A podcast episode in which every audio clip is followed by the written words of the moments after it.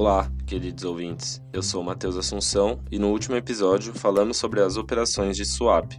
Hoje, ainda no assunto de derivativos, falaremos sobre as opções. As opções são contratos nos quais negocia-se o direito de compra ou venda de um lote de ativos objetos. Nessa negociação, além do lote negociado, são definidos o prazo de vencimento do contrato e o preço de exercício, conhecido como strike.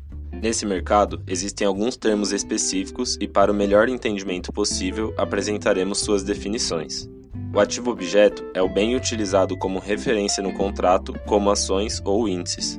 O titular é o investidor que compra o contrato de opção, pagando um prêmio por isso. Portanto, é a pessoa que tem o direito de exercer a opção do contrato. O lançador é o investidor que vende o contrato de opção, recebendo um prêmio por isso. Portanto, é a pessoa que tem a obrigação de cumprir com sua parte caso o titular exerça seu direito. O prêmio é o valor pago pelo titular ao lançador para poder ter o direito de compra ou venda do ativo objeto negociado. O strike é o preço definido do ativo objeto no vencimento do contrato. Agora que sabemos os termos presentes no mercado de opções, podemos utilizar a seguinte definição: as opções são contratos que dão direito de compra ou venda ao titular e a obrigação inversa ao lançador mediante pagamento de um prêmio.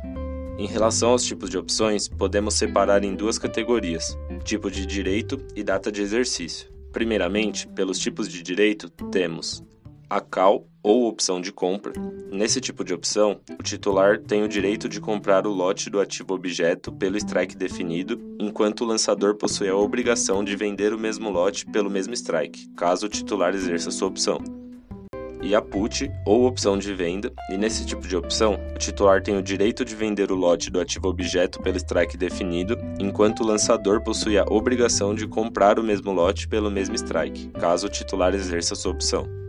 Já em relação às datas de exercício, temos a opção americana, onde o titular pode exercer seu direito a qualquer momento até o vencimento, ou a opção europeia, onde o titular pode exercer seu direito apenas no vencimento do contrato.